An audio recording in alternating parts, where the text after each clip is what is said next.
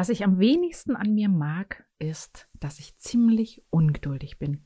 Ja, das kann auch eine gute Eigenschaft sein, aber manchmal verführt mich diese Ungeduld auch dazu, meine Arbeit schnell fertig haben zu wollen. Und daraus resultiert auch folgende Schwäche. Ich schreibe zu schnell. Ich meine, ich schreibe mit zehn Fingern auf der Tastatur. Das habe ich schon in meiner allerfrühesten Jugend, in meiner Ausbildung zur Schriftsetzerin gelernt. Und aufgrund der Schnelligkeit mache ich aber so manchen Schusselfehler. Und gegen diese Schusseligkeit habe ich Hilfe gefunden. Ganz großartige Hilfe. Hallo und herzlich willkommen in meiner neuen Episode von Snackable Häppchenweise Grafiktipps. Mein Name ist Jana Schlosser und ich bin Kommunikationsdesignerin und beratende Gestalterin. Und heute gehe ich auf ein meine Schusseligkeitsfehler ausmerzendes Rechtschreibprüfprogramm ein. Es heißt das Language Tool. Ich habe es irgendwann mal zufällig im Internet gefunden, soweit man denn von Zufällen im Internet sprechen kann, und war echt sofort verliebt. Klein, äußerst hilfreich und sehr, sehr praktisch anwendbar. Auf der Website von Language Tool, die Website lautet www.languagetool.org slash de, kannst du dir nach Anmeldung des Programm, das Programm kostenfrei herunterladen und auf deinem Computer installieren, wie jedes andere Programm auch. Und wenn du die App öffnest, dann erscheint ein Textfeld, in welches du deinen Text via Copy and Paste lädst und dann werden dir die möglichen Fehler angezeigt. Das heißt, bei der Fehlerprüfung von Language Tool werden dir in unterschiedlichen Farben, in drei unterschiedlichen Farben, die verschiedenen Fehlerarten angezeigt. Gelb hinterlegt sind Grammatikfehler, rot hinterlegt, das sind die Rechtschreibfehler und Stilfehler sind in blau hinterlegt.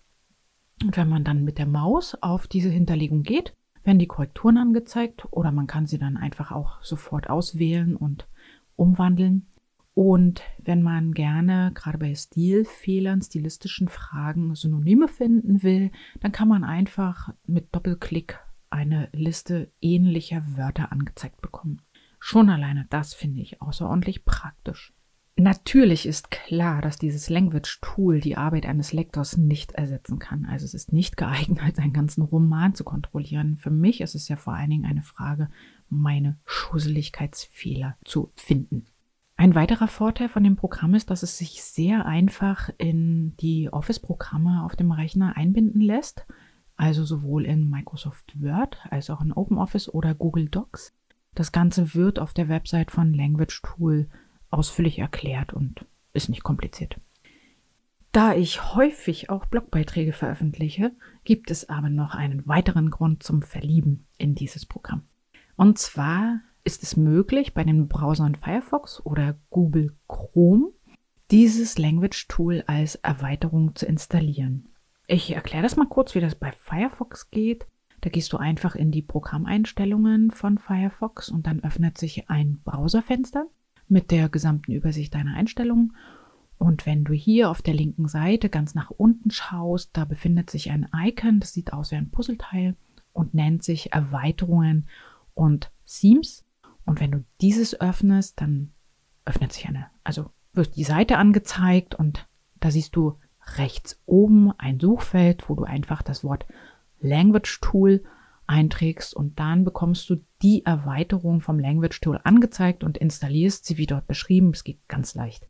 Auf dem gleichen Weg funktioniert das auch mit Google Chrome, wenn du lieber mit diesem Browser arbeitest. Also einfach die Einstellungen aufrufen und dann die Erweiterungen aufrufen und das Language Tool installieren. Und dann kommt nämlich das schöne Ergebnis, wenn ich jetzt zum Beispiel in LinkedIn einen Beitrag schreibe, dann werden mir direkt hier im Browser meine gemachten Fehler angezeigt und ich kann sie auch sofort korrigieren. Das geht schnell und das ist wiederum für meine Ungeduld außerordentlich hilfreich. Vielleicht bist du ja ähnlich ungeduldig oder auch einfach manchmal zu schnell beim Schreiben. Denn eins weiß ich aus vielen Berufsjahren als Gestalterin auch ganz, ganz sicher, die eigenen Rechtschreibfehler sind nur sehr schwer zu finden. Dafür braucht es immer einen Blick von außen. So, kennst du dieses Programm bereits? Falls nicht, dann ist dies hier eine große Empfehlung von mir. Hast du Fragen? Mehr über mich und mein Angebot als Kommunikationsdesignerin findest du auf meiner Website www.janaschlosser.de. Einfach mal stöbern. Und zum Schluss, wie jedes Mal, noch der Spoiler zur nächsten Episode in einer Woche. Im Moment arbeite ich gerade an der Entwicklung eines neuen Logos für eine Kundin und zu meinen Leistungen gehört auch dazu, dass die Kundin am Ende nicht nur super zufrieden mit dem Ergebnis ist, sondern auch, dass sie über die richtigen Dateien verfügen kann für die verschiedenen Offline- und Online-Anwendungen dieses Logos. Also das heißt JPEG, TIFF, EPS, PNG, AI oder was es auch sonst noch gibt. Doch was unterscheidet diese Endungen oder diese Dateiformate und wofür brauchst du sie denn dann tatsächlich und wendest sie richtig an? Das erkläre ich in der nächsten Episode. Bis dahin, bleib neugierig. Deine Jana.